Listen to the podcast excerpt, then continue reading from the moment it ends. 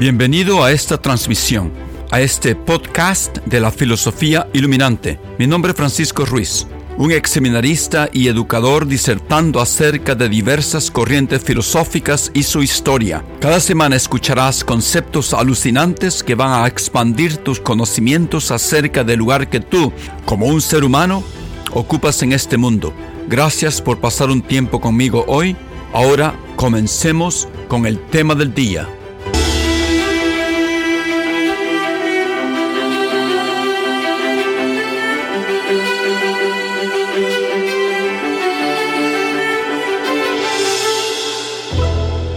Buenos días, eh, buenas tardes, buenas noches. Este es Francisco Ruiz, hablando con ustedes desde Boston, Massachusetts, los Estados Unidos, obviamente. Este es el segundo episodio de introducción acerca de la inteligencia artificial. En la grabación pasada dimos un panorama de este asunto, introduciendo terminología en inglés y traduciéndola al español. Hicimos hincapié en la inteligencia artificial generativa, que a diferencia de las antiguas máquinas de enseñanza del siglo pasado y del principio de este siglo, esta inteligencia artificial ha desarrollado chatbots, o sea, programas que platican con los seres humanos usando modelos de lenguaje grandes con aprendizaje profundo. Los chatbots son programas que conversan con los seres humanos usando lenguaje natural, entienden y responden de una manera conversacional. Estos programas aprenden a identificar patrones en los datos que no son etiquetados, suministrados por los científicos para que se entrenen. Yo sé que acabo de usar mucha terminología técnica, si quieren saber un poco más en la definición de esos términos, por favor, miren el episodio anterior, el episodio número uno de la inteligencia artificial para entender lo que esto quiere decir. Mencioné también las grandes inversiones de las grandes compañías de alta tecnología para desarrollar inteligencia artificial generativa. Estas se apresuran a contratar ingenieros para construir sistemas de inteligencia artificial. El año pasado, para darles un ejemplo, hubo 180 mil ofertas de trabajo en Estados Unidos relacionadas con la inteligencia artificial, incluidos puestos en el desarrollo de software, o sea, de programa para la computadora, puestos en la ingeniería de semiconductores y en la computación en la nube. Cloud computing se dice en inglés.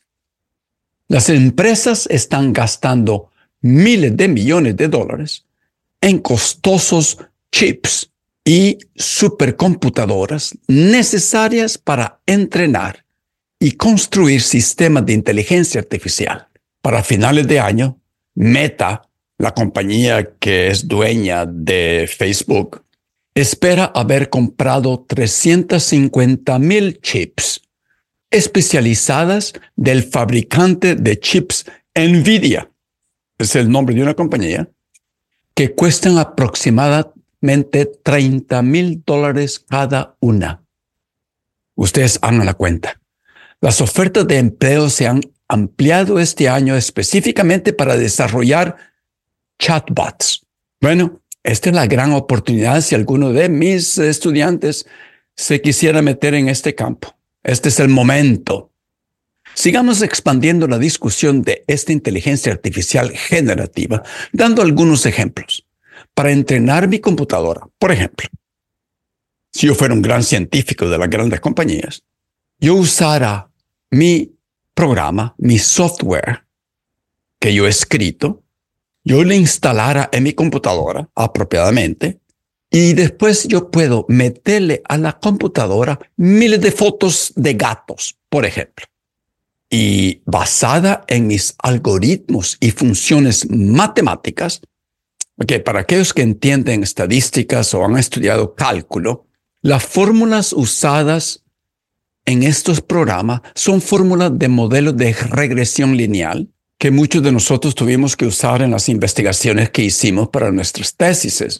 En otras palabras, los modelos de lenguaje grandes, Large Language Models, usando aprendizaje profundo, Deep Learning, neuronales, fundamentalmente son sistemas matemáticos que buscan computar el cambio continuo infinitesimal. En otras palabras, estos modelos solamente entienden números. La cosa es que muchos, mucho en la vida se puede representar con números. Las imágenes se pueden representar con números. Texto, video, sonidos, todo se puede representar con números. Ok, regresemos al ejemplo de los gatos. Las imágenes de los gatos han sido convertidas a números. Este es el input. Y el output, el producto, también son números que se convierten en imágenes de gatos. Después hay que convertirlo en imágenes de gatos. Después de múltiples veces de ejecución, el programa identifica las características esenciales de los gatos o sea, los componentes físicos que hacen un gato que sea un gato y no otro animal o una cosa. La computadora ya entrenada, yo le puedo meter a mi computadora, le puedo pedir a mi computadora con mi propia voz o usando texto que me genere el dibujo de un gato. El chatbot, este programa de a inteligencia artificial generativa, me produce el dibujo de un gato.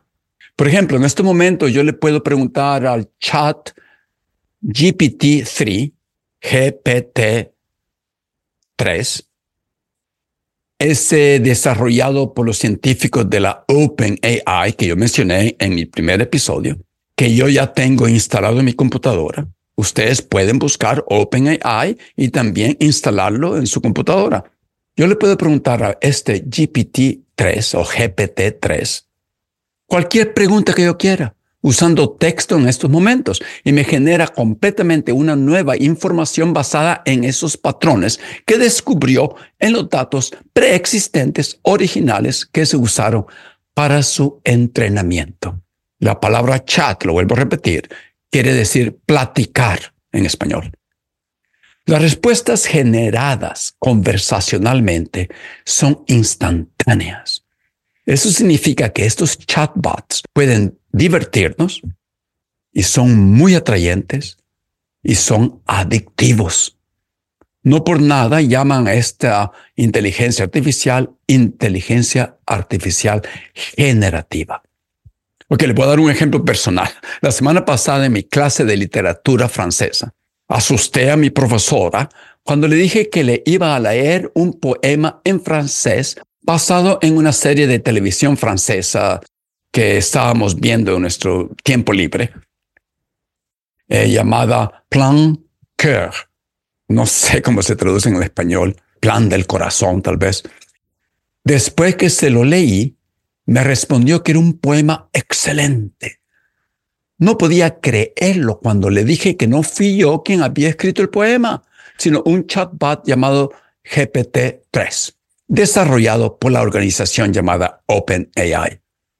Este chatbot lo había escrito instantáneamente. Yo nada más le, le escribí en francés, tú me puedes escribir un poema acerca de esta serie en francés y me dijo, con mucho gusto te lo escribo y me lo escribió. Estos chatbots están proliferando como conejos en todas las áreas del quehacer humano, o como zacate, hierba, hongos durante la estación de lluvia. Estamos viviendo un momento de una extrema euforia computacional, una carrera de alta tecnología imparable, donde existe una efervescencia contagiosa en los ecosistemas científicos de Boston y de Palo Alto en California. Bueno, Hace un par de días, Google ya publicó otro chatbot llamado Gemini, que actúa como si fuera mi copiloto en mi vida cotidiana.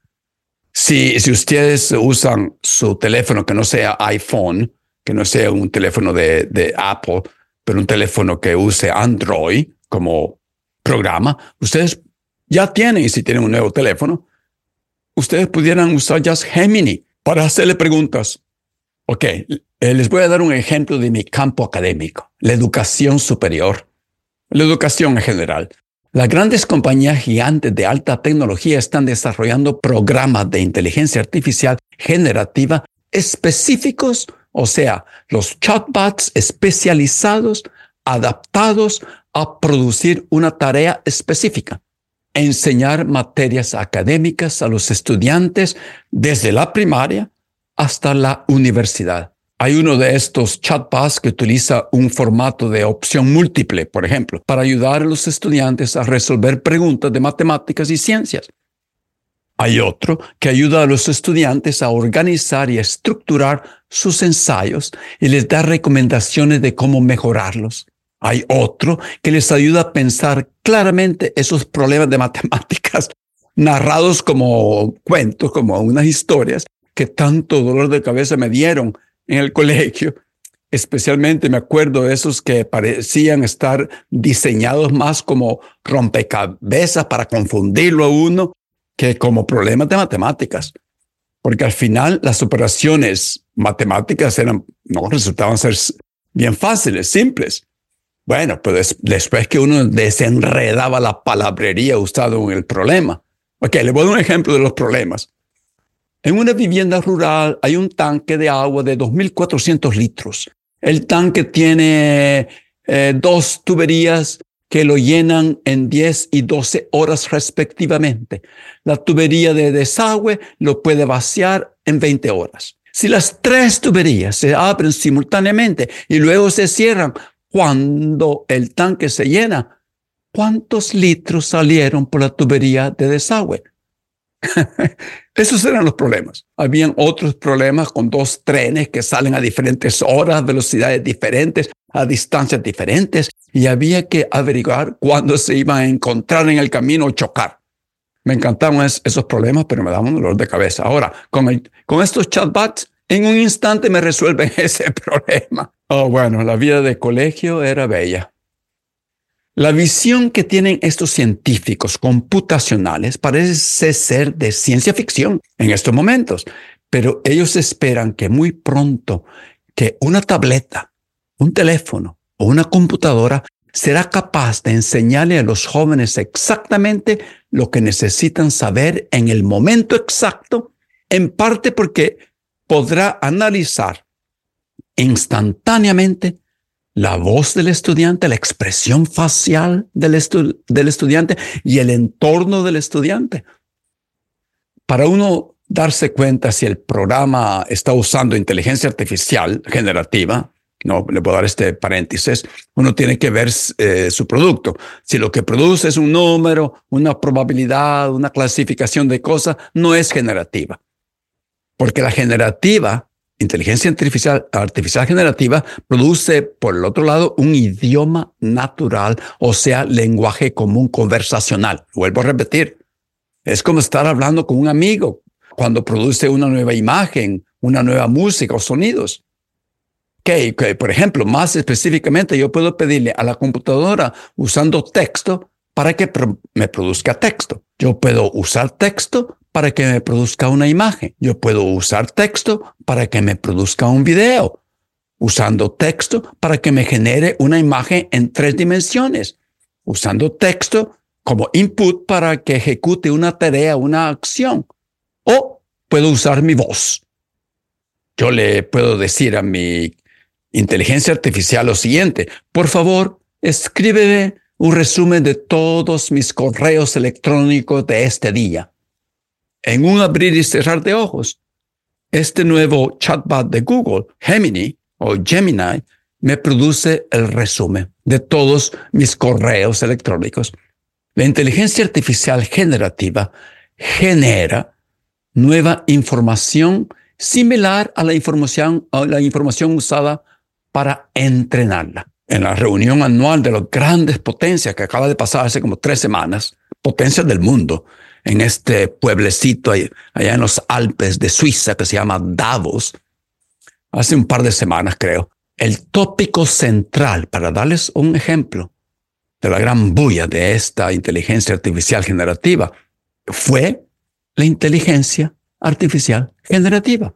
Un título, por ejemplo, de una mesa redonda de los grandes magnates y científicos y luminarias de, la alta tecnología, el título fue esto, Inteligencia Artificial Generativa, el motor de vapor de la cuarta revolución industrial haciendo referencia a la primera revolución industrial, donde ustedes eh, se acuerdan en su historia del colegio, que con carbón hirviendo el agua se producía vapor para mover máquinas. En otras palabras, la inteligencia artificial generativa le va a cambiar la forma a todo, completamente todo. Por último, algunas palabras acerca de Large Language Models, o sea, modelos de lenguaje grandes. Estos modelos no son exactamente lo mismo que inteligencia artificial generativa, aunque los chatbots comparten sus usos. Los modelos de lenguaje grandes usan una cantidad enorme de datos y trillones y trillones de factores. Aquí estamos hablando del uso de todos los datos existentes en la Internet acerca de un tópico determinado para entrenarlo. Después los científicos pueden afinar este modelo de lenguaje grande para el uso de un propósito determinado. ¿Qué quiere decir esto? Ok, imagínense que ustedes tienen un perrito, eh, es un ejemplo que lo he leído en algunos libros, y lo entrenan siguiendo algunos comandos simples como siéntate, detente, párate, ven, acuéstate, etc. Ok, sería un buen perro de casa, obediente.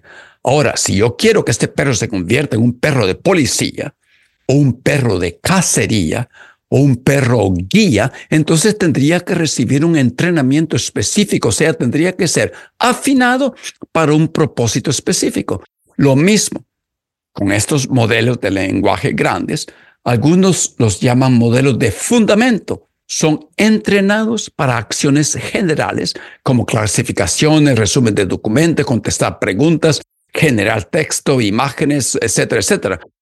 Pero después son afinados cuando los científicos comienzan a usar datos específicos de un campo específico, como sería, por ejemplo, datos de finanzas, los datos de salud de un país, las ventas de una compañía, y esos otros ejemplos de educación que les acabo de mencionar. Más específicamente, poniendo el ejemplo del Ministerio de Educación de cualquier país de Latinoamérica, que ya almacena una cantidad enorme de información, datos acerca de todos los estudiantes de un país, puedo decidir usar un modelo ya existente de lenguaje grande. Bueno, son solamente tres o cuatro compañías que pudieran suministrar este modelo o venderlo. Eso estamos hablando nada más de Google, de, de Meta, la compañía de Facebook, y de, estamos hablando de OpenAI de Microsoft y Amazon. Esas son las pocas compañías que pueden vender esos grandes modelos. Entonces, este modelo lo pudiéramos afinar, lo pudiéramos alimentar con todos esos datos de los estudiantes para hacer su propio modelo de inteligencia artificial para un país específico, para afinarlo de esa manera y tratar de mejorar la identificación de necesidades académicas de todo un país y desarrollar programas efectivos. Y oí mencionar que Bukele, el presidente de El Salvador, no, un tipo enamorado de la alta tecnología, le iba a pedir a Google para que se encargara del Ministerio de Salud. No sé si esto es una información eh, eh, correcta o verdadera. Yo lo leí en un lugar, pero no sé si de verdad está pasando esto. Habría que investigarlo, pero lo menciono porque no me sorprendería si fuera cierto. Cuando se habla de esta inteligencia artificial, se habla de un momento bisagra, un pivote o pivote, una revolución intelectual, social y económica que impacta a todo el mundo, para el bien y para el mal. Es inevitable, es imparable. Todas las grandes potencias están tratando de entender sus implicaciones positivas y sus, peligros para la humanidad y algunas ya han publicado regulaciones gubernamentales, como es el caso de la Unión Europea y los Estados Unidos. Para terminar esta segunda parte de la introducción de los tipos de inteligencia artificial, Existen otros tipos de inteligencia artificial muy especulativos, pero se los menciono. Se los menciono porque es eh, como los científicos ven el futuro de esta tecnología. Es, es, eh, se los menciono estos tipos de inteligencia artificial porque son basados en, capacidades que los científicos creen que las computadoras van a tener en el futuro. Y esta nueva inteligencia artificial la pudiéramos llamar superinteligencia artificial. La superinteligencia artificial superaría la inteligencia humana y podría realizar cualquier tarea mejor que un ser humano. El concepto de superinteligencia artificial considera que la inteligencia artificial se va a desarrollar exponencialmente en los próximos 10 años y va a llegar a ser tan similar a los sentimientos y experiencias humanas que no simplemente los va a entender, sino que también va a sentir emociones, necesidades, creencias y deseos propios. Va a crear su propia religión. Su existencia es todavía hipotética.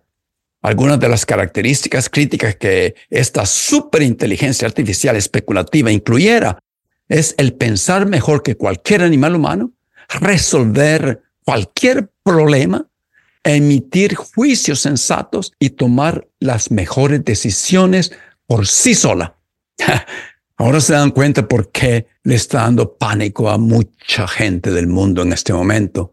Esta inteligencia artificial representaría una clase súper avanzada de tecnología y existe solamente en este momento en las fases preliminares conceptuales.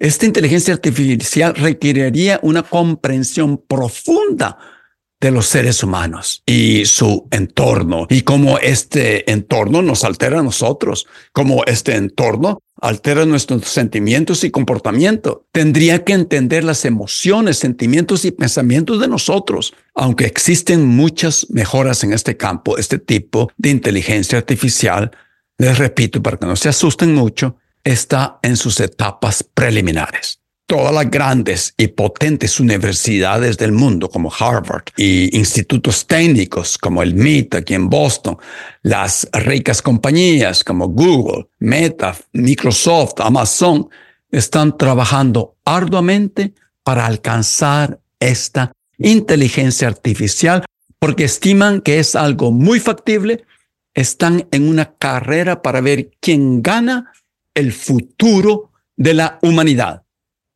Y eso no es una exageración, mis compañeros. Este alcance no llevaría al verdadero último tipo de inteligencia artificial anhelada por sus proponentes. Y esta sería la inteligencia artificial con autoconciencia. ¿Qué quiere decir autoconciencia? Con conciencia propia de su propia existencia, con su propio yo. Dichos sistemas entendieran sus rasgos, estados y condiciones internos y percibieran las emociones humanas. Estas máquinas no solamente serían inteligentes, eso no es suficiente, serían más inteligentes que la mente humana usando otro tipo hasta ahora, hasta ahora desconocido de inteligencia.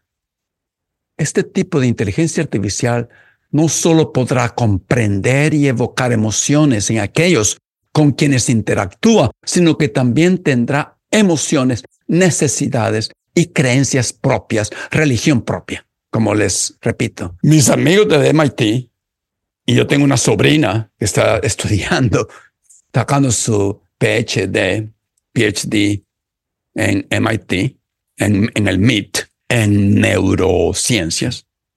Y me dice que todos sus compañeros creen firmemente que estas máquinas ya existen rudimentariamente o están muy cerca de existir plenamente. Algo ellos me, repiten que es inevitable. La inteligencia artificial con autoconciencia es inevitable. Bueno, pero todavía resta la fuerte sospecha que nosotros humanos somos los que sabemos hasta ahora que Nuestros conocimientos, la creación del significado que le damos a las cosas proviene en gran parte de nuestras experiencias personales, de nuestra historia.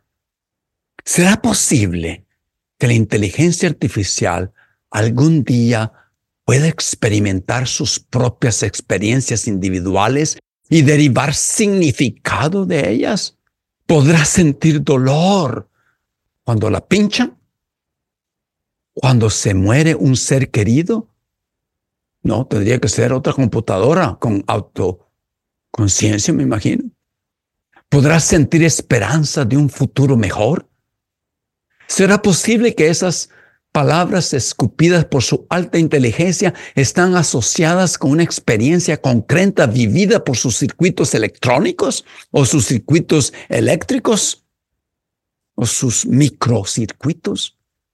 Muchos creen que sí. Otros piensan que nunca, nunca, jamás proporcionarán un verdadero carácter humano.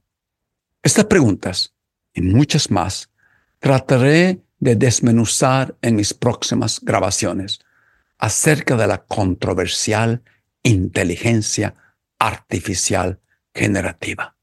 Bueno, hasta aquí. Seguiremos con un contexto histórico reciente de la inteligencia artificial en mi próxima grabación. Gracias por estar conmigo hoy y nos vemos pronto. Gracias por haber escuchado mi grabación que produzco para contribuir al desarrollo humano de mis oyentes. Si te ha gustado, compártela con tus amigos y familia. Sugerencias de cómo mejorarla son bienvenidas. En los próximos episodios continuaremos discutiendo grandes ideas filosóficas que nos hacen reexaminar nuestras vidas y nuestro rol en este mundo. Hasta la próxima y que tengas un buen día.